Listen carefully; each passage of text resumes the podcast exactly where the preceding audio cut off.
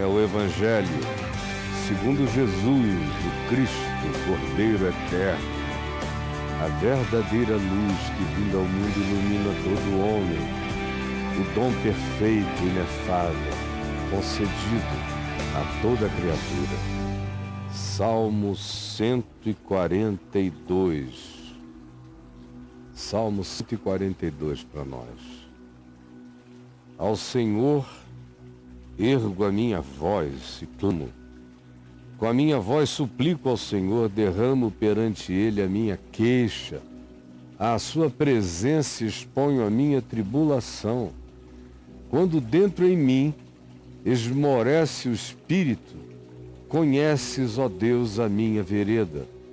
No entanto, no caminho em que ando, me ocultam armadilhas Olha à minha direita e vê, pois não há quem me reconheça. Nenhum lugar de refúgio, ninguém que por mim se interesse.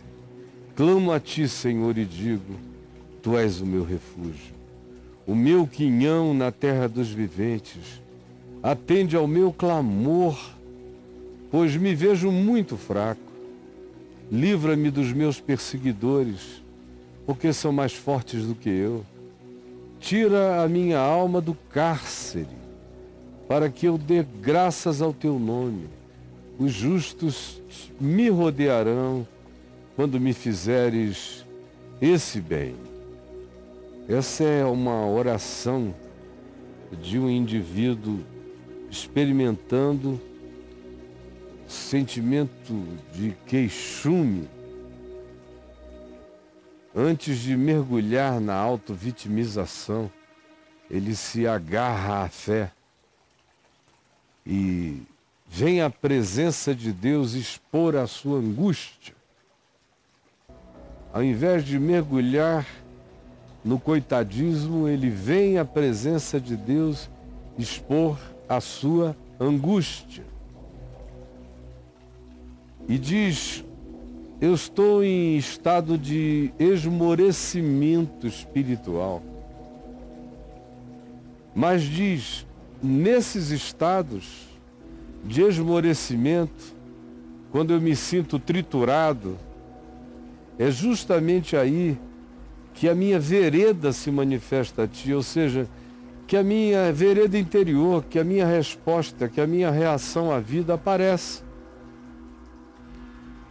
A existência provoca as nossas reações à vida.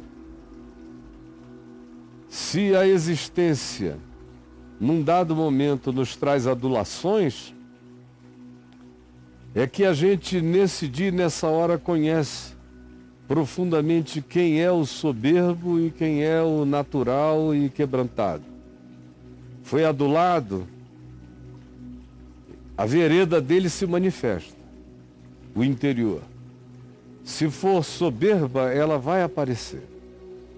Mesmo que a vida da pessoa seja toda feita com cara de piedade, se ela for adulada, insensada e exaltada, é a hora mais oportuna de expressão e de manifestação da própria soberba e da própria arrogância.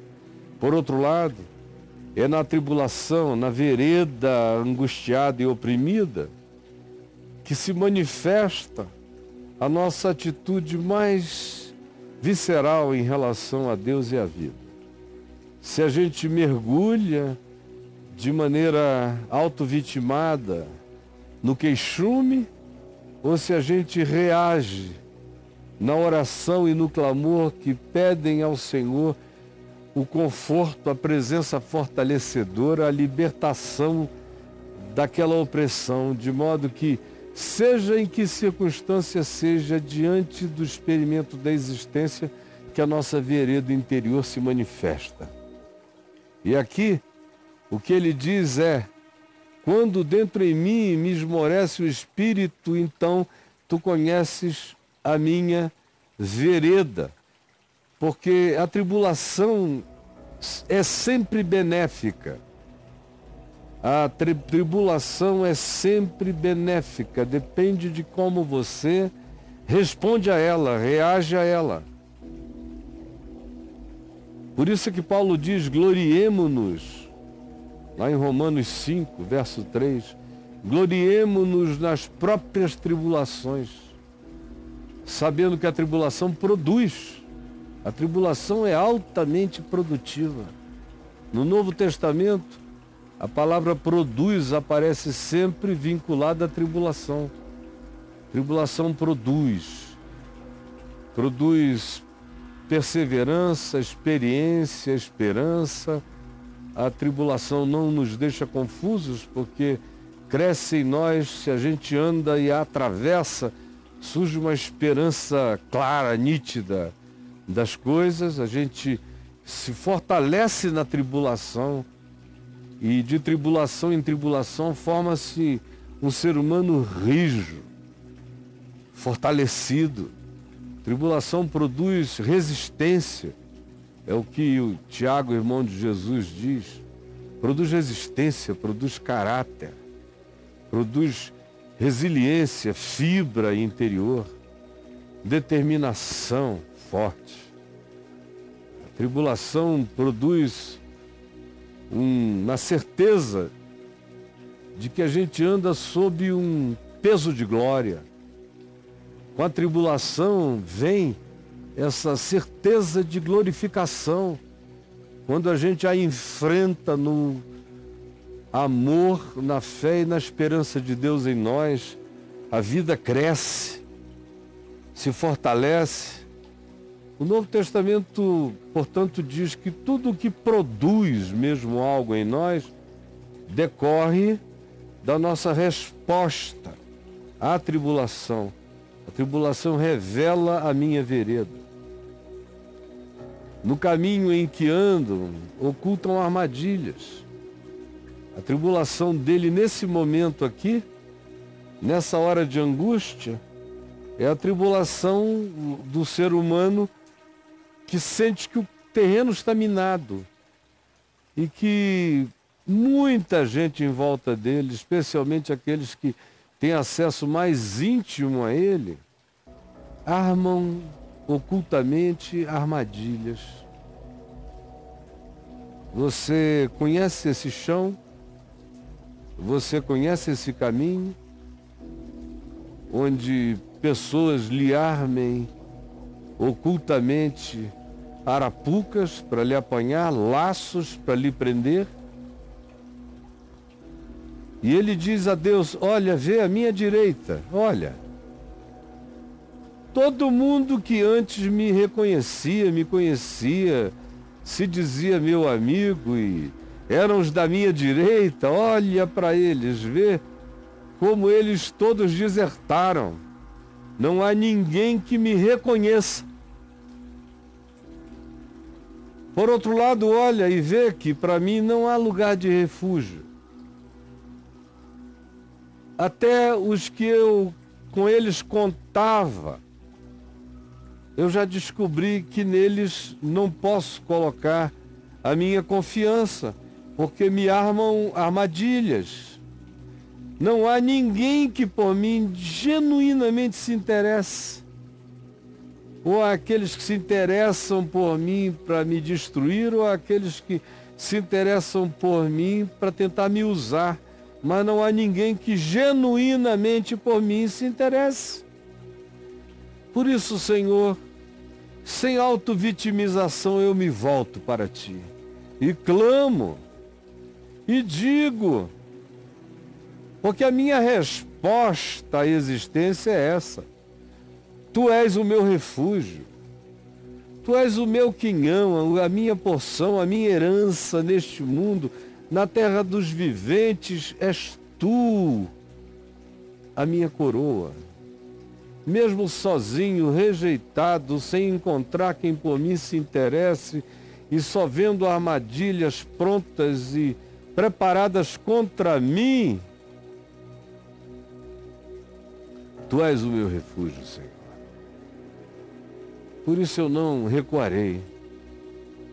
Irei em frente Caminharão, caminharei na terra dos viventes, tendo o teu refúgio na minha mente. Por isso atende o meu clamor. Porque eu me apresento diante de ti como um ser humano cansado e fraco, que apenas diz: livra-me dos que me oprimem, me perseguem e se levantam contra mim, porque eles são mais fortes do que eu. Se eu der atenção à opressão, eu cairei em depressão. Se eu der atenção à opressão, eu cairei em depressão. Porque o que há em volta são armadilhas, é uma atitude de gente que faz de conta que não sabe quem eu sou, que não reconhece o meu ser, que não se interessa em nada de fato genuinamente por mim mas em ti eu tenho o meu tesouro. É de ti que vem a minha validação. Eu não preciso da validação de ninguém, porque tu és o meu validador. E eu vencerei a dor que me vem da disfarçatez, da administração da indiferença, do não reconhecimento premeditado, de todas essas coisas que muitas vezes doem na gente, nos maltratam e que provocam o pior de nós em nós. Vivendo isso, o pior de nós brota de nós. Eu não darei atenção a essa opressão. Porque na vereda da opressão, o que se cria no fim é sentimento de autovitimização. E autovitimização não conhece o refúgio de Deus, nem a confiança que nele há, e não faz de Deus o seu quinhão, o seu tesouro, a sua herança, a sua porção. Todo aquele que tem em Deus a sua herança e sua porção, atravessa a tribulação e o desprezo de quem quer que seja e fica firme, olhando para aquele que não vacila na validação que faz do nosso coração. Diante dele eu me exponho. Diante dele eu digo: Tu conheces a minha fraqueza. Livra-me dos meus perseguidores, eles são muito mais fortes do que eu. E me cercam, e se eu não estiver com a mente posta em ti, eu caio em estado depressivo, do qual muitas vezes é difícil sair quando ele é ungido pela autopiedade, pela autovitimização, pelo coitadismo que amargura o ser. Mas tu és o meu refúgio, tu és o meu quinhão, tu és o meu bem na vida, na terra dos viventes. Livra-me dos meus perseguidores, eles são mais fortes do que eu. Tira minha alma do cárcere, dessa prisão que surge na mente daquele que, quando olha para um lado, diz tem armadilha, olha para o outro, constata a mesma coisa, olha adiante, percebe que será do mesmo jeito e não tem como recuar porque já sabe o que está armado atrás. É um cárcere. E a mente, em constatando essas coisas e não tendo confiança e fé para enfrentá-las, muitas vezes fica encarcerada nessa situação angustiosa, perde a coragem de ir, de vir, de atravessar, de viver. Senhor, tira minha alma do cárcere, desse cárcere na minha mente, para que eu dê graças ao teu nome, com aquela alegria dos que viram a libertação de Deus se manifestar. Eu estou com saudade de gente boa ao meu lado, Senhor. Com saudade de que os verdadeiros justos do teu amor e da misericórdia e da bondade me rodeiem. Eu sei que isso acontecerá quando tu me visitares com este bem. Senhor Jesus, esta é a oração deste dia. Por milhares de pessoas perseguidas, oprimidas, rejeitadas, ignoradas, não reconhecidas, não percebidas, invisíveis, propositalmente por aqueles cujo ignorar-nos é uma determinação de ferir-nos. Por isso eu te imploro que tu nos faças compreender o sentido dessa oração e a atitude que ela propõe e como quando tu és o nosso quinhão, a nossa herança, todas essas coisas perdem o poder da relevância. Porque quando estamos no teu refúgio, validados pelo teu amor, ainda que o mundo inteiro se levante contra nós, em ti nós somos maioria. Coloca essa força no coração de todo aquele que em necessidade, angústia aflitiva e desprezo e rejeição me ouve agora. Acolhe essa palavra agora. Que ela venha carregada da força curadora e libertadora do Espírito de Cristo. Em nome de Jesus. Amém e amém.